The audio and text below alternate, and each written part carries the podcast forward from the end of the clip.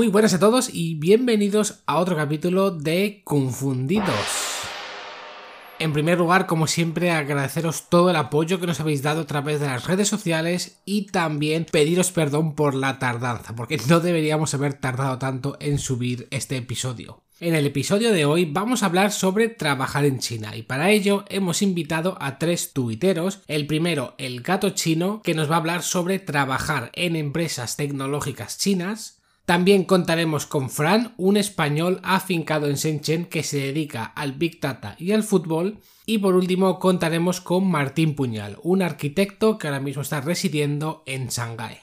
Aparte, yo también aportaré algo de información sobre la enseñanza de español aquí en China y de este modo pretendemos en este episodio intentar dar a conocer cómo está la situación laboral en diferentes áreas aquí en China. Cabe decir que tampoco vamos a entrar muy en detalle porque ya haremos podcasts especiales sobre la enseñanza del español en China, sobre el fútbol en China, sobre arquitectura. Por lo tanto, en este episodio lo que queremos es dar unas nociones generales para la gente que esté planteándose venir a China a trabajar. Esperemos que nos quede un buen episodio y os guste a todos porque la verdad es que el perfil de los invitados es muy interesante. Como siempre empezaré yo, a Ibérico. Si habéis escuchado otros episodios o me seguís en el canal de YouTube, me imagino que ya sabréis que yo me dedico a la enseñanza del español en China. Yo soy profesor en una universidad y voy a intentar contaros un poco cómo es la situación ahora mismo de los profesores aquí. Yo llevo trabajando como profesor ya bastantes años, he trabajado en China, he trabajado también en España como profesor de español y la verdad es que el camino no ha sido tan fácil como podría parecer. Yo recuerdo que hace años yo leía en periódicos y escuchaba en las noticias, hay una gran demanda de profesores de español en China, se necesitan profesores y yo recuerdo que yo buscaba luego trabajo y no encontraba. No hay tanta demanda como nos hacen creer. Sí que es verdad que se necesita mucho profesor de español en China, pero luego esta demanda no se ve reflejada en ofertas de trabajo. Entonces, realmente no es tan tan tan fácil trabajar como profesor de español en China como puede parecer. Tampoco quiero quitaros la ilusión ni quitaros la idea de venir a trabajar como profesor de español a China. Simplemente deciros que no es tan fácil como enviar un currículum y que se van a pegar por ti. Os voy a contar un poco los requisitos para trabajar como profesor de español aquí en China, aunque ya digo, no os preocupéis porque entraremos más en detalle en futuros episodios. Además, también hay una cosa muy importante y es que dependiendo de la ciudad, estos requisitos pueden variar, entonces tampoco toméis los requisitos que os cuente hoy al pie de la letra. Entonces, si queréis trabajar como profesor español en China, tenéis varias opciones. Trabajar en una universidad, en institutos, en guarderías y en escuelas de idiomas. Dependiendo del centro de estudios, las condiciones de trabajo y los requisitos pueden variar, pero para poder solicitar el visado lo mínimo es tener una carrera universitaria y dos años de experiencia demostrables. Cuando digo demostrables es que no vale que tu primo te escriba una carta diciendo que has trabajado en no sé dónde. Tiene que ser una carta de recomendación de una escuela o tiene que ser algún documento de carácter oficial que demuestre que realmente has ejercido como profesor. Así que carrera universitaria y dos años de experiencia. Si es verdad que conozco gente que no le han pedido los dos años, ha podido conseguir el visado con uno, pero esto suele ser la excepción que confirma la regla. Vosotros siempre guiaos por el carrera universitaria y dos años de experiencia. Y con esto podréis trabajar en institutos, en guarderías y en escuelas de idiomas. Primero os cuento los dos últimos centros de estudio, las guarderías y las escuelas de idiomas. La verdad es que pagan bastante bien, se trabaja mucho pero podéis ganar entre 15.000, 20.000 yuanes dependiendo del nivel del centro de estudios, que son unos 1.500, 1.800 euros. Se gana bastante, si es verdad que se trabaja mucho, trabajas las 40 horas, pero el problema es que no hay demasiado trabajo en estos centros. No hay muchos centros ahora que impartan español y los pocos centros que imparten español, muchos de ellos no se pueden permitir o no tienen la licencia para contratar y dar visado a un profesor extranjero. Por lo tanto, no hay demasiadas ofertas de trabajo y la mayoría son guarderías, escuelas de idiomas, muy poquitas como digo se pueden permitir tener un profesor extranjero en plantilla a tiempo completo y lo que hacen es contratar a extranjeros o a estudiantes de intercambio a tiempo parcial para dar clase unas horitas, pero siempre sin visado. Luego está la educación secundaria, y es que aunque ahora mismo no hay muchas ofertas de trabajo para trabajar en institutos, tiene toda la pinta de que va a haber un boom bastante importante de enseñanza del español en institutos porque desde hace un año en el Cao en la selectividad china, los estudiantes van a tener la posibilidad de sustituir el examen en inglés por un examen de español que parece ser que puede ser bastante interesante para los estudiantes chinos, no sé si por dificultad o porque da más puntos, entonces se cree que va a haber un incremento incremento bastante importante en los institutos que imparten español como segunda lengua. Y luego están las universidades, el área laboral que mejor conozco. Y la verdad es que últimamente se han endurecido bastante los requisitos para trabajar en una universidad china. Anteriormente con la carrera era suficiente para conseguir un visado y trabajar en una universidad, pero ahora la gran mayoría de universidades te piden mínimo un máster en enseñanza del español o algo relacionado para poder trabajar en una universidad como profesor de español.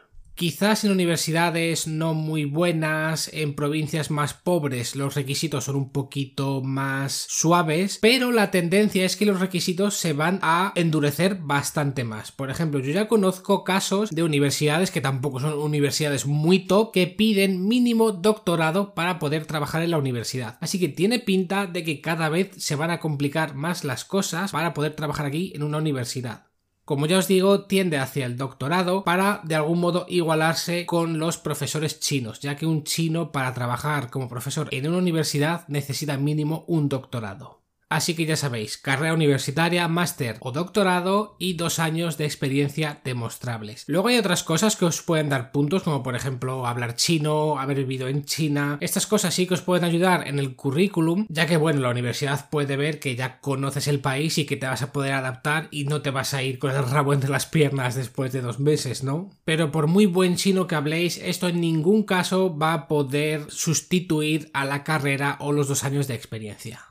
Y bueno, ya que sabemos los requisitos, os voy a contar rápidamente las condiciones laborales. Ya os he dicho que en institutos, en guarderías se cobra bastante más, se cobra 15, 20 mil yuanes, 1500, 1800 euros, pero se tienen menos vacaciones, se tienen las mínimas porque suelen ser centros privados, podéis tener a lo mejor pues 10 días en Año Nuevo Chino, algo así, y trabajas las 40 horas. Luego en institutos, al ser algo ya público o en universidades, tienes más vacaciones, tienes un mes en Año Nuevo Chino y luego en verano se tiene también otro mes. Bueno, en realidad un poquito más de un mes. Además, en la universidad se trabaja menos, no se trabajan 40 horas. La media de los profesores que conozco suele ser entre 14, 16, 18, 20 horas. Yo por contrato creo que no puedo trabajar más de 20 horas semanales, entonces pues se vive bastante más tranquilo comparado con una guardería o una escuela de idiomas. Eso sí, al trabajar menos, eso también se ve reflejado en el salario. Dependiendo de tu nivel de estudios, el salario variará. Si tienes un doctorado ganarás más que si tienes un máster y también va a depender mucho de en qué ciudad esté la universidad, pero si queréis tener un aproximado en provincias más pobres puedes ganar 6, 7, 8 mil yuanes al mes y si os vais a zonas más ricas, Shanghai, Pekín, Guangzhou, etcétera, quizá podéis ganar 10 mil o 12 mil yuanes, pero ya os digo que esto depende de tantos factores que es difícil daros una aproximación. Pero tampoco os preocupéis si el salario es un poquito bajo porque luego la universidad casi siempre proporciona un alojamiento al profesor. Este alojamiento suele ser un pequeño piso privado con tu baño, tu salón, tu habitación, con nevera, televisión, internet, etc y además te suelen reembolsar un billete de avión a tu país al año. Les puedes dar la factura del vuelo o algunas universidades lo que hacen es directamente te dan X dinero al año para que puedas comprarte un vuelo a tu país. Yo la verdad es que disfruto bastante la enseñanza aquí en China. Creo que los estudiantes chinos respetan bastante al profesor, tienen bastantes ganas de aprender. Yo guardería,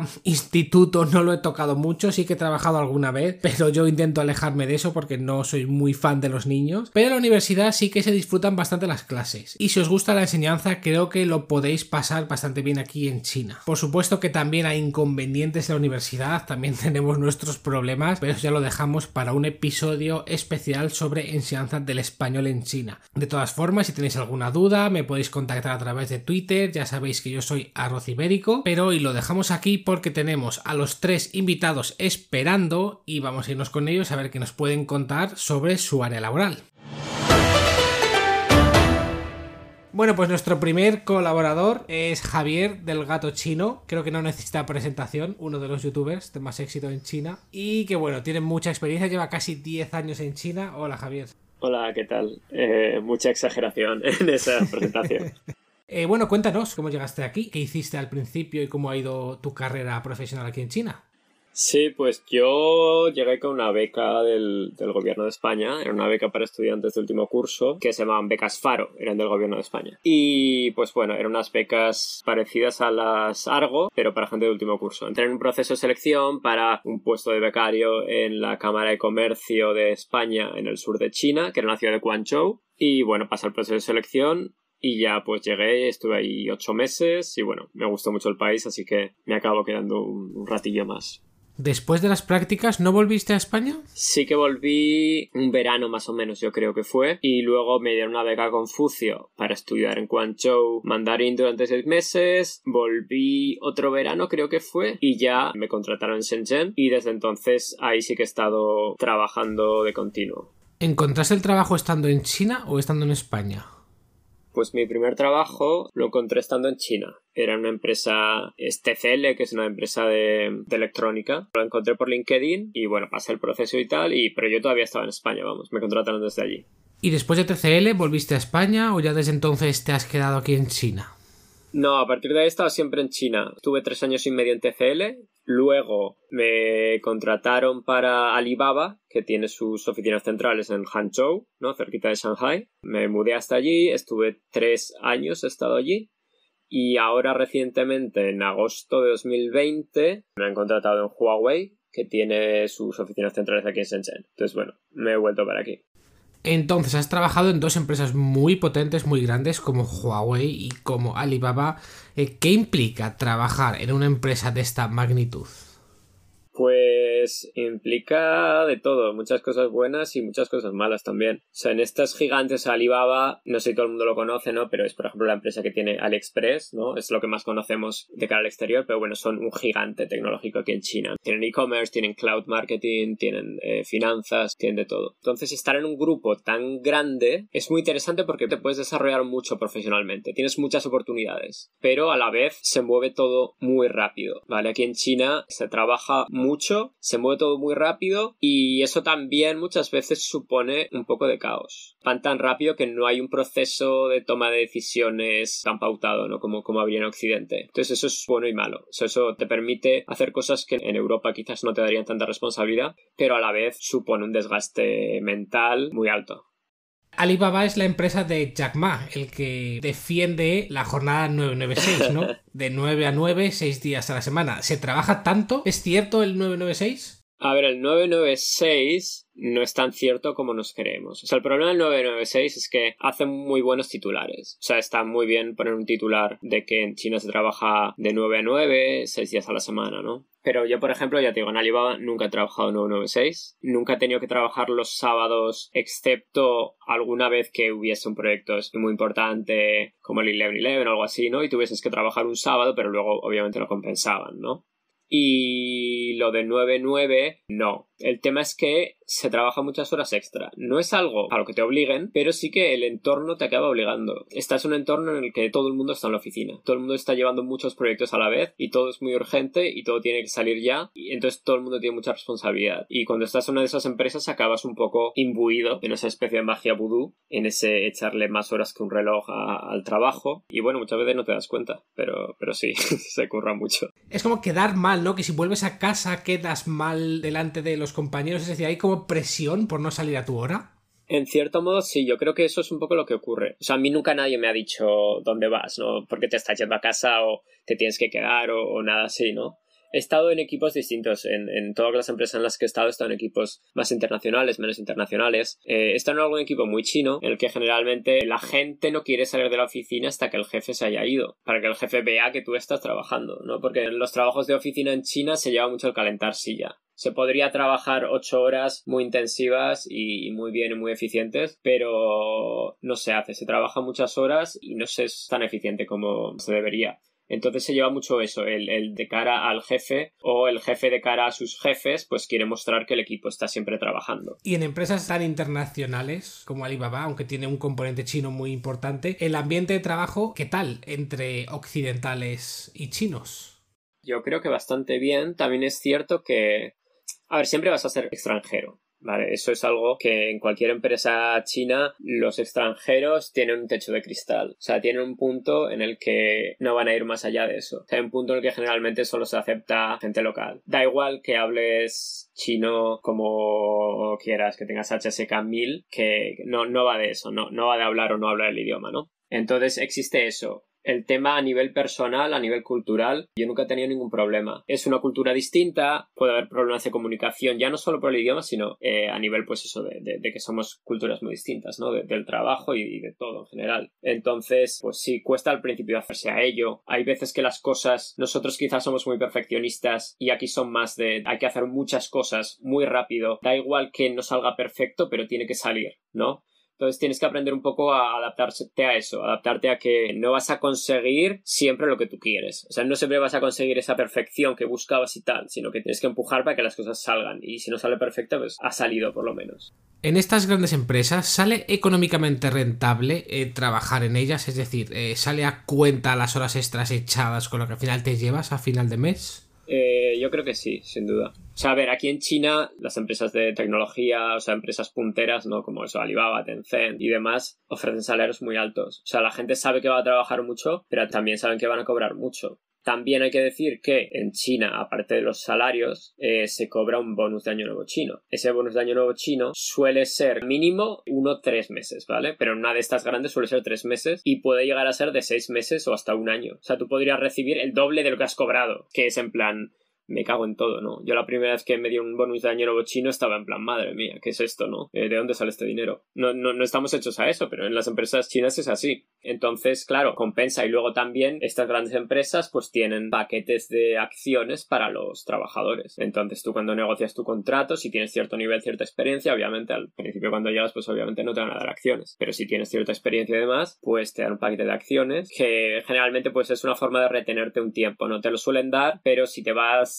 antes de, yo que sé, X años, pues no te llevas las acciones. Entonces con eso consiguen pues que la gente se, se quede en la empresa. Pero eso, las empresas aquí, a nivel monetario, saben que el dinero funciona. ¿Y otros beneficios aparte de los salariales, por ejemplo, seguro médico a ver, yo no puedo obviamente eh, hablar de mis beneficios porque eso son eh, cosas confidenciales de mi empresa, pero depende de lo que negocies. O sea, en, China siempre depende de lo que negocies. Es muy importante que, que, negocies bien. Son un país de negociadores en todo y en el contrato, vamos, absolutamente tu salario, paquetes de acciones que puedas tener, el bonus incluso también a veces se puede negociar. A nivel médico, por ejemplo, pues a ver, te paga una seguridad social china, pero algunas empresas si lo negocias te pueden dar un seguro privado, que está mucho mejor. También te pueden dar lo que se llama como el housing allowance, o que sería como un dinero para tu piso. O te pueden dar un piso. Hay ciertos trabajos donde te pueden dar un piso, ¿no? Como el de, profesor que has comentado tú. Entonces, al final, pues bueno, es un poco lo que negocies. Pero esos son, yo creo, más o menos los beneficios más típicos de, de un contrato aquí en China. Y bueno, en estos 10 años en China, ¿qué dificultades o qué inconvenientes has encontrado en estas empresas? Pues a ver, te encuentras de todo, o sea, te pasan cosas muy, muy raras o, o, que te chocan mucho, ¿no? O sea, más allá de, de, lo laboral, ¿no? Que tenemos otra forma de expresarnos, aprendes cómo tienes que presentar las cosas a tus jefes, ¿no? Ellos buscan cosas muy distintas. Pero luego te pasan cosas un poco surrealistas. De yo, por ejemplo, siempre en una empresa en la que trabajé, me llevaba siempre un plátano y dos mandarinas a, a la oficina y me los guardaba ahí en, las dejaba en la mesa y, y, me las comía luego por la tarde cuando tenía hambre. Y ostras, tenía un jefe que, que cada vez que venía a hablarme, pues cogía una, una de mis mandarinas y la pelaba y se la comía delante de mí, pero sin hablándome como si nada. Y era en plan, te estás comiendo mi mandarina, tío. O sea, es en plan, es mi mandarina. O sea, ¿por qué no me dices? ¿Sabes? Si tuviese una bolsa de mandarines. Eso es como el meme del conejo, ese de que dice nuestra comida, ese conejo comunista. Exacto, exacto. Es el, el Bugs Bunny comunista de, tenemos. O sea, tengo dos mandarías. tenemos, tenemos. Y lo mismo me pasó una vez con. Me, trajo un yogur, lo puse en la nevera, típica nevera común, lo puse por la mañana y por la tarde tenía unas ganas de yogur bestiales. En plan que dices, qué bien hice comprando este yogur, voy a ello, me lo voy a tomar a tope. Pues voy y ya no estaba. Hablé con seguridad, hablé con secretarias de la oficina, secretarios. Me dijeron que bueno, que haberle puesto el nombre. Yo, como que haberle puesto el nombre a un yogur? ¿Esto, ¿Esto qué es? Y bueno, al final me ofrecieron hasta ver las cámaras de seguridad para ver quién me había robado el yogur, pero creo que era demasiado paranoico. Bueno, terminando ya contigo, para gente que esté interesada en venir a China, ¿cuáles son los requisitos mínimos para trabajar en una empresa china y qué les recomiendas? Sí, a ver, bueno, a nivel de requisitos pueden buscar ellos un poco a nivel de visado y tal. O sea, hay requisitos legales, como que ahora, por ejemplo, para el visado de trabajo necesitas tener dos años de experiencia probados, ¿vale? Probados significa, por ejemplo, que alguien te haga una carta y te la firme, ¿sabes? Entonces, que sepan que hay ciertos requisitos legales, pero aparte de eso, a ver, empresas grandes tipo esta, tipo Alibaba y, demás, buscan ya gente con experiencia. Buscan ya gente que tengan mucha experiencia en el campo en el que estén buscando, ya sea, por ejemplo, marketing, hay mucho de marketing social media, y yo creo que una buena forma es, por ejemplo, yo, claro, yo llegué sin experiencia. Lo que hice fue entrar en TCL, que es una empresa muy grande, pero no es una empresa tan top, ¿no? Como puede ser esas que has comentado. Pero te puede servir para generarte ya un portfolio y además que sepan que has trabajado en China, ¿vale? Porque uno de los grandes peligros que tiene una empresa es traerte a China y que tú no hayas nunca vivido en China. Y claro, shock cultural, eh, igual no te gusta el país, igual no te haces. Entonces, estas empresas buscan que, que no te vayas a ir al, al mes o a los seis meses porque no te has podido adaptar. Entonces, el, haber estado en el país ayuda. Hablar un mínimo del idioma ayuda. Tampoco es lo más importante. Quiero decir, no es que tengas que hablar chino perfecto, ¿vale? Si vas a trabajar de cara al mercado internacional, que es donde te van a contratar, pues no hace falta que hables un chino perfecto, pero cuanto más hables, pues mejor te vas a comunicar con todos y va a ser mucho más fácil, ¿no? O sea, nunca te van a contratar para algo para el mercado chino. No tendría sentido. Entonces nunca vas a necesitar hablar, estar en un, en un ambiente 100% chino en la mayoría de los trabajos. Entonces yo diría que eso, y luego la gente que se especialice todo lo que pueda, o sea, que vayan a todo lo nicho que puedan. Por ejemplo, ¿sabes? Si vas a estrategia de redes sociales, SEO, SEM, cosas que le puedan ser útiles a las empresas chinas de cara a vender al exterior. Bueno, pues creo que ha estado bastante bien como primer contacto, ¿verdad? De todas maneras, Javier es uno de nuestros colaboradores recurrentes, así que le tendremos más adelante en otros episodios. Así que nada, eh, agradecerle la participación en este. Muchas gracias, Javier. Muy bien, gracias a ti. Yo me voy ahora a dar un paseo por un campo de girasoles. Bueno, pues que se te dé bien el paseo entonces. Hasta luego. Hasta luego. Y de las grandes empresas tecnológicas nos vamos a otro gran mercado, el mercado del fútbol en China que está en pleno crecimiento y para ello nos quedamos en Shenzhen donde tenemos a Fran, un español que se encarga de Big Data y fútbol y que nos va a contar un poco cómo está el mercado laboral del fútbol ahora mismo en China. Bueno, hola Fran, ¿qué tal? Eh, hola, muy bien, muy bien. Además ahora no hace tanto calor, así que muy bien. ¿Cuánto tiempo llevas viviendo en la ciudad? Pues ya son casi cuatro años lo que llevo aquí. Y bueno, ¿y a qué te dedicas por allí por Shenzhen? ¿Cómo es tu día a día? Pues yo estoy estudiando un grado en la Universidad de Shenzhen y también trabajo para una empresa española, Dribla, sobre Big Data y fútbol. Así que me viene muy bien la diferencia horaria porque las clases en la universidad son por la mañana, pero luego trabajo por la tarde aquí, en plan de una a 9, para coincidir el mayor tiempo posible con los compañeros allí en España. ¿Y qué tal está la situación laboral en China, en el ámbito del fútbol? Porque he oído que es un mercado bastante interesante ahora mismo. Sí, la, verdad es que si te dedicas al fútbol, con que seas entrenador incluso de niños o lo que sea, aquí vas a tener oportunidades seguro porque hay muchísimas academias o escuelas en las que se practique fútbol. Entonces, si tú solo con quedarte con Shenzhen, por ejemplo, que es una ciudad, puedes encontrar fácilmente 20 o más escuelas. ¿Y el salario de los entrenadores es mayor al salario de un entrenador en España? ¿Es difícil encontrar este tipo de trabajo en China? Aunque yo no soy entrenador, ¿sabes? Yo me dedico al tema de los datos y demás, pero con mi trabajo sí que hablo con distintos entrenadores que están aquí en China y la verdad es que sí que es más alto el salario aquí que en España. Ya no es solo a nivel de la liga profesional, que obviamente es más alto si vienes a la Superliga China que si te quedas en España, ¿sabes? Aunque ahora eso lo están cambiando, que están poniendo topes salariales, pero aún así sigue siendo más alto que si te quedas en un equipo de media tabla en España o algo así. Me imagino que depende mucho de la ciudad, pero ¿podrías darnos un aproximado de lo que puede ganar un entrenador? No en la Superliga, pero por ejemplo un entrenador de niños, en una escuela. Yo creo que es parecido a lo que cobra un profesor de inglés. Puede estar entre los 15.000, 20.000 yuanes al mes. Además, luego es lo mismo que en el tema de los profesores. Te, te, dan una vivienda y normalmente te pagan un vuelo a España, ¿sabes? Que al fin y al cabo hacen que el salario sea más alto. Y si hay gente que quisiera venir a China para trabajar en el ámbito del fútbol, ¿solo pueden ser entrenadores o también se busca otro tipo de perfil?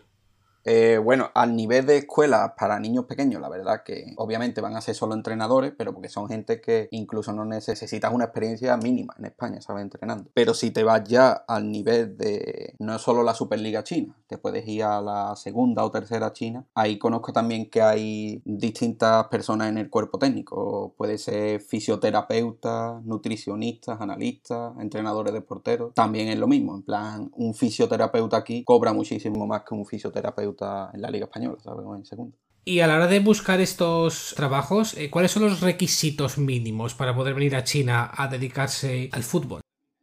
Pues la verdad es que pasa también lo mismo, cada vez lo están poniendo más estricto y obviamente tienes que presentar, tener una licencia UEFA y los distintos certificados que podrías tener para entrenar en España y esos mismos te valdrían para entrenar aquí. La verdad que luego mm, no creo que sea muy complicado a la hora de llegar a un acuerdo con los clubes aquí. Una vez presentes esos certificados, ya ellos te harían el visado y todo lo demás. ¿Es necesario hablar chino o aprender chino antes de venir para dedicarse aquí a ser entrenador o fisioterapeuta? La verdad es que no, ¿sabes? Porque normalmente si un club o una academia, una escuela va a pagar a un entrenador extranjero, ellos saben que van a necesitar eh, un entrenador chino que haga de intérprete, digamos, entre el entrenador extranjero y los niños. Porque dependiendo de la edad de los niños, muchos no van a saber inglés, ¿sabes? Y mucho menos español. Entonces, hay academias en las que no te hace falta incluso ni saber inglés, el intérprete será directamente español-chino, pero sabiendo inglés ya te da de sobra para entrar en cualquier sitio, ¿sabes? Porque siempre vas a encontrar un intérprete que sea inglés-chino. Lo que es verdad es que, aunque no sepas chino, debería de motivarte el aprender al menos el vocabulario del fútbol, porque si siempre vas a estar dependiendo de alguien que hable por ti a los niños, o bueno, a los niños, a los jugadores, ¿sabes? Cuando tú estés entrenando a 20 jugadores, el intérprete no va a poder estar hablando por ti a todas las personas a la vez. Así que si tú tienes manera de hablar directamente con ellos, también ellos te van a tratar y bueno, y te van a respetar mucho más porque van a saber que le tienes un trato más personal. Quizá alguno de nuestros oyentes está interesado en venir a China a trabajar como entrenador, fisioterapeuta. ¿Dónde puede buscar trabajo relacionado con el fútbol? Eh, ¿A través de qué plataforma puede encontrar alguna oferta?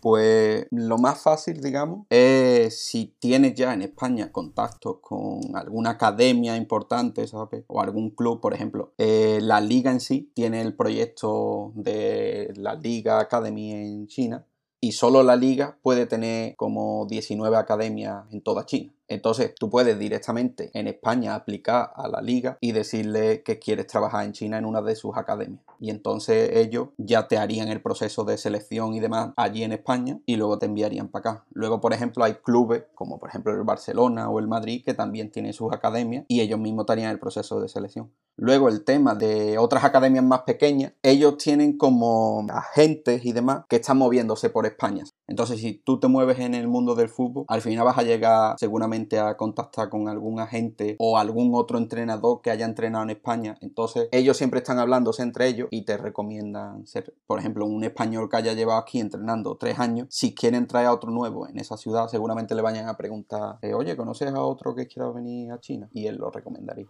Y bueno, de cara a la gente que quiera venir, ¿qué consejos les das? ¿Qué recomiendas a alguien que esté interesado en venir a China, que quiera dedicarse a esto aquí en China? ¿Qué les recomiendas? pues la verdad yo les recomendaría que incluso aunque vengan solo por el salario, ¿sabes? Porque también como es verdad que el salario es muy grande, eh, hay muchos que se van a venir obviamente solo por el salario, pero incluso así les recomendaría que intentaran integrarse con la comunidad china y demás, porque es muy fácil para los entrenadores eh, hacer amigos y círculos con solo extranjeros, ¿sabes? Porque al fin y al cabo vas a encontrar que si otro entrenador brasileño, portugués, va a haber muchos extranjeros que entrene también al fútbol. Entonces para ellos es muy fácil hacer una burbuja de extranjeros y no salir de ahí, porque también les van a proporcionar las viviendas en zonas donde van a vivir con otros extranjeros. Entonces es muy fácil no salir de ahí. Pero yo creo que los que conozco que sí se han integrado con chinos, ¿sabes? O que les gusta visitar otros lugares y demás, yo creo que al final tienen una experiencia mucho más gratificante aquí en China que solo los que se quedan con los extranjeros, porque te puedes encontrar eh, entrenadores que a lo mejor se han llevado dos años aquí en China y no saben ni decir gracias, ¿sabes? En chino. Entonces, si tú al final te llevas tres años en un país y no eres capaz de comunicarte lo mínimo con la gente, te puedes imaginar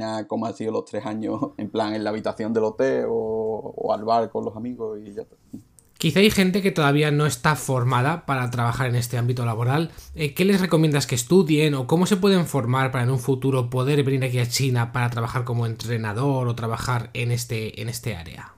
Pues obviamente te vas a tener que sacar un certificado de licencia de entrenador UEFA Pro. Hay como tres clasificaciones. Entonces, la mínima, mínima, te va a valer para entrenar a niños. Obviamente, si luego quieres seguir entrenando a mayores o, o en una academia ya profesional y demás, vas a necesitar otras licencias más altas. Pero necesitas estudiar lo mismo que fueras a estudiar en España si quisieras, por ejemplo, entrenar en segunda B o cosas así.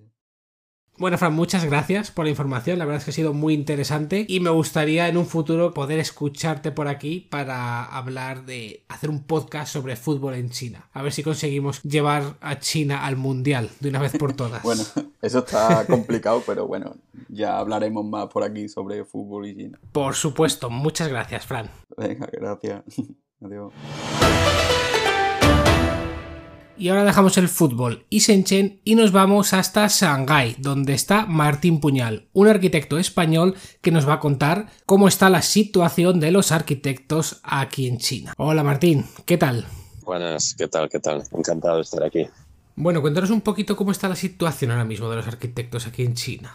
Mm, lo que yo me muevo está bastante bien, la verdad. Bueno, yo tengo aquí trabajo, trabajo eh, bastante, siempre hay curros, siempre hay proyectos y después a nivel laboral pues siempre hay ofertas para moverse o que tengas un perfil en alguna de estas aplicaciones que hay en China para tener trabajo, pues te llegan ofertas casi semanalmente, un par de ellas para moverte a otra oficina. Y una vez que te asientas y tienes el visado y demás, creo que es bastante fácil moverse por el mercado laboral chino. Hay mucho, hay mucho curro, la verdad. ¿Y cuánto tiempo llevas aquí en China, más concretamente en Shanghái?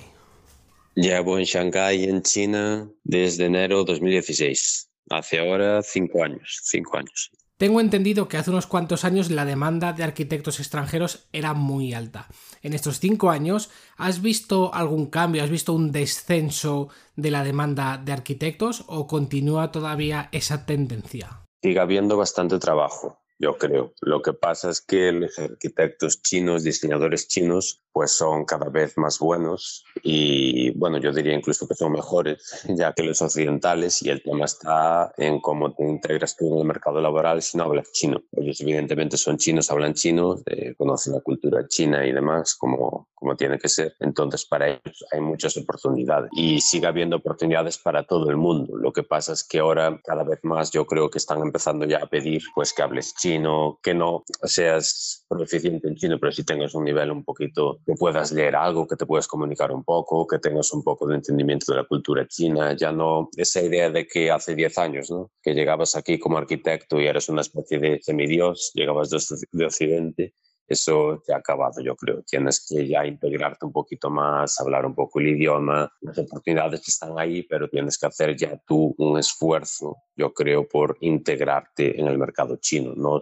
por ser arquitecto occidental, ya llegas y ves el, santo. Se puede llegar y no hablar chino y trabajar y tener oportunidades igual. De hecho, mi empresa siempre me dicen, oye, si tienes un amigo español que quiera venir a currar, le damos curro, pero sí que hay ya que hacer un esfuerzo por adaptarse, por aprender el idioma y demás es tan fácil como hace 10 años que llegaba y ya, bueno, pues era muy fácil moverte sin hablar chino y demás. Y aparte de lo que comentas de hablar chino y integrarse la cultura china, ¿qué otros requisitos se necesitan para poder trabajar aquí en China como arquitecto? Eh, bueno, evidentemente lo principal es el visado. Yo diría que es lo más complicado. Desde mi propia experiencia, lo más complicado fue acceder al visado, encontrar unas prácticas o un trabajo, alguien que te patrocine y conseguir el visado que te pueda permitir vivir aquí, que es lo, lo principal, porque sin visado automáticamente estás fuera. Tienes estos 15 días que te dan para arreglar tus asuntos irte, pero sin visado no haces nada. Entonces, para mí lo principal es conseguir el visado.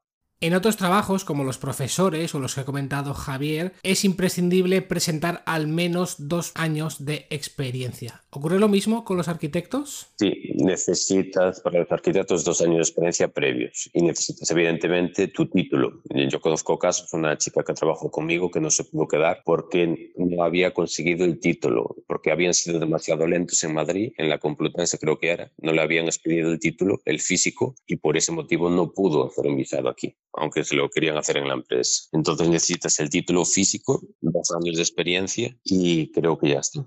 Eh, no sé si ha cambiado, creo que se ha cambiado ahora un tema de visado por puntos, donde también te valoran otras cosas como aprender el idioma, qué tipo de ciudad vas y demás, pero esto ya es, ya es nuevo. Pero bueno, los básicos son esos, creo, los dos años de experiencia y tener el título físico que acredite que eres arquitecto por una universidad europea. Y bueno, vamos a lo que interesa a mucha gente, el dinero. ¿Cuáles son las condiciones laborales aquí en China? ¿Se cobran más que en Europa? ¿Se cobran menos? ¿Se trabajan más? Salarios mejor, ya no hay duda en eso. Los salarios, con todos los compañeros que tengo aquí de arquitectos y tal, salarios eh, bastante mejor. O sea, bueno, los compañeros que yo tengo en España están todos viviendo de becas o viviendo incluso con sus padres. Algunos tienen algún estudio, pero bueno, es difícil salir adelante siendo arquitecto. Aquí tienes un salario normal. Yo siempre digo que lo que he alcanzado aquí es lo que yo esperaba al acabar la carrera en España. ¿no? Tengo un trabajo, tengo mi sueldo, situación normal. No soy millonario, pero bueno, un salario decente y los arquitectos españoles aquí que conozco, eh, algunos ya se empezaban a hacer la idea de volverse a casa, pero con el tema de la pandemia ya han dicho muchos que bueno, se van a quedar aquí más años porque evidentemente el, salario no compensa y ahora la cosa aún parece que va a estar peor para nosotros en España. Tema de horas laborales, esto ya estaba mal en España.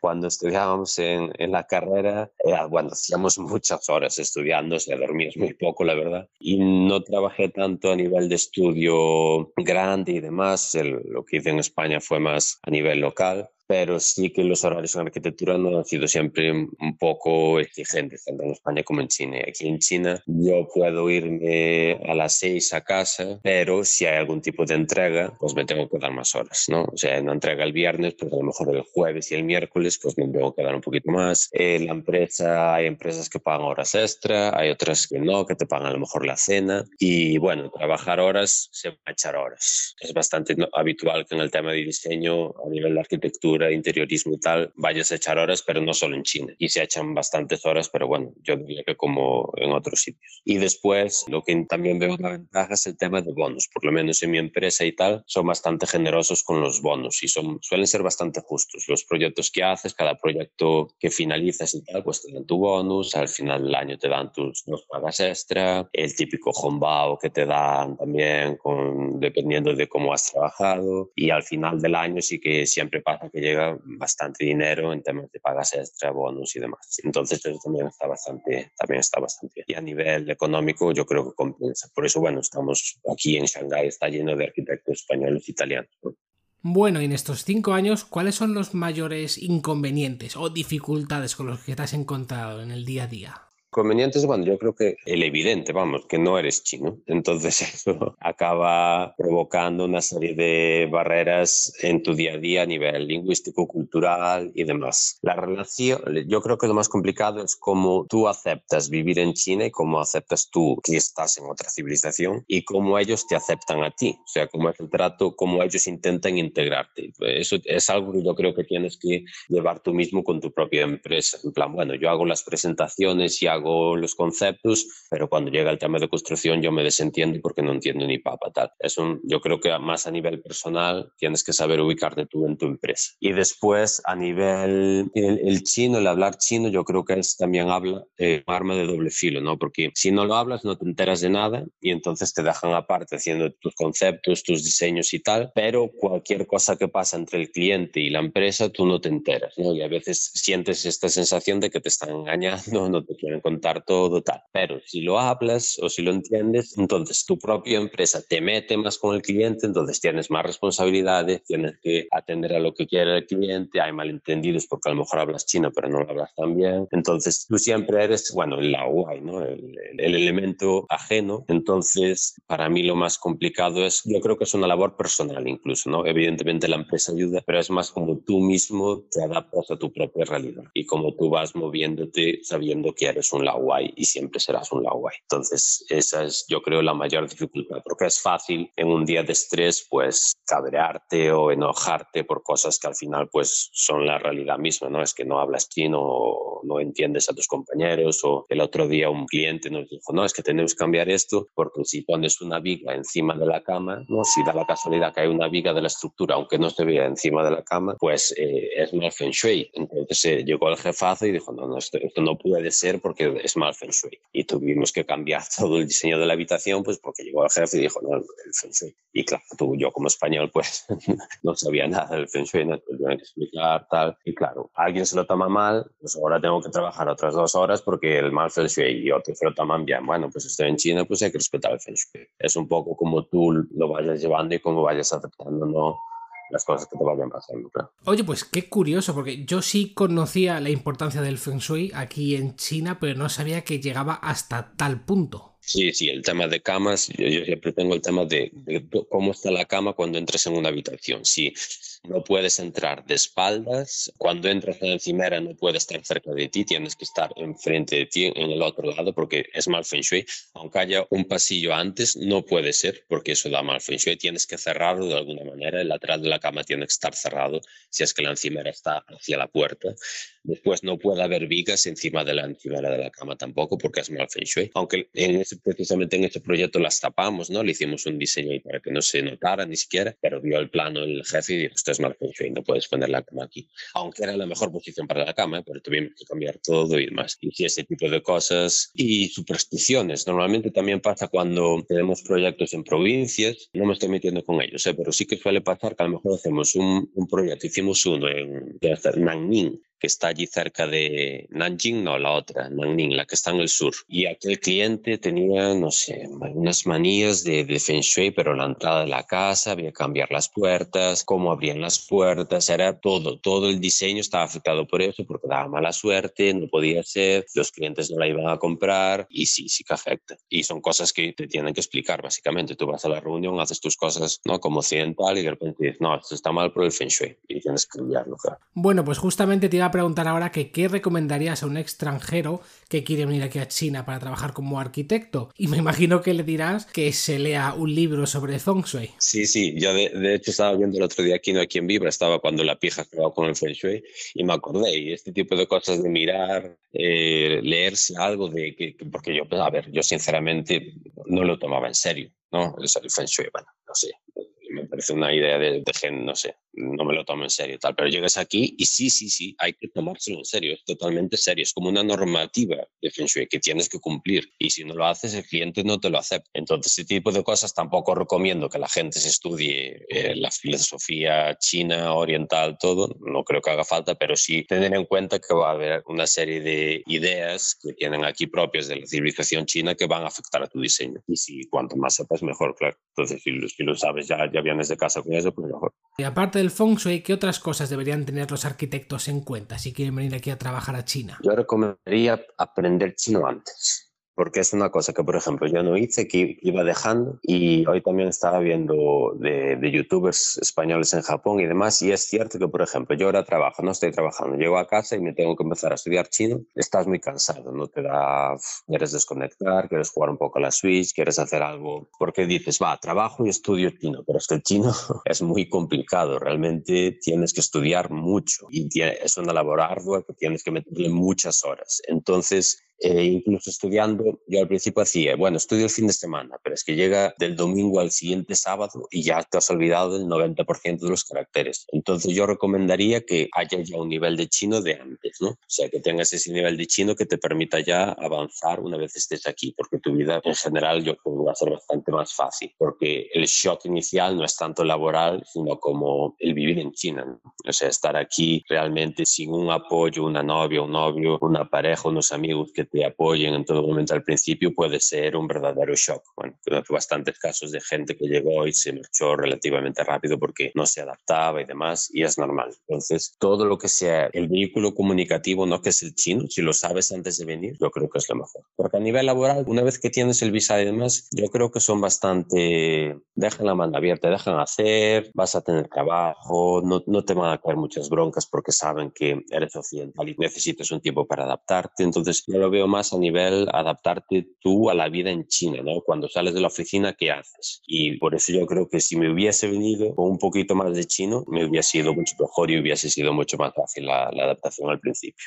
Bueno, espero que los oyentes hayan disfrutado tanto de escucharte hablar sobre, sobre este ámbito que me parece fascinante. La verdad es que me ha gustado mucho. Tenemos que agradecerte porque sabemos que tienes muy poquito tiempo y que has hecho un esfuerzo bastante grande para estar aquí con nosotros hoy.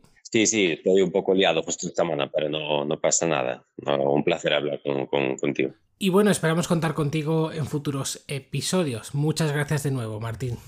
Nada, a ti. Hablamos por Twitter. Venga. Por cierto que Martín, o Puñal, como le conocemos en Twitter, es bastante activo en la red social y si le queréis seguir, su Twitter es puñal, como suena, pero en vez de con ñ, con nh. Así que ya sabéis dónde está. Y nosotros lo dejamos aquí, esperemos que os haya gustado, si os ha gustado pues dadnos un like, donde lo hayáis escuchado, os podéis suscribir porque estamos en Apple Podcast, en Spotify, en Evox, estamos en un montón de sitios.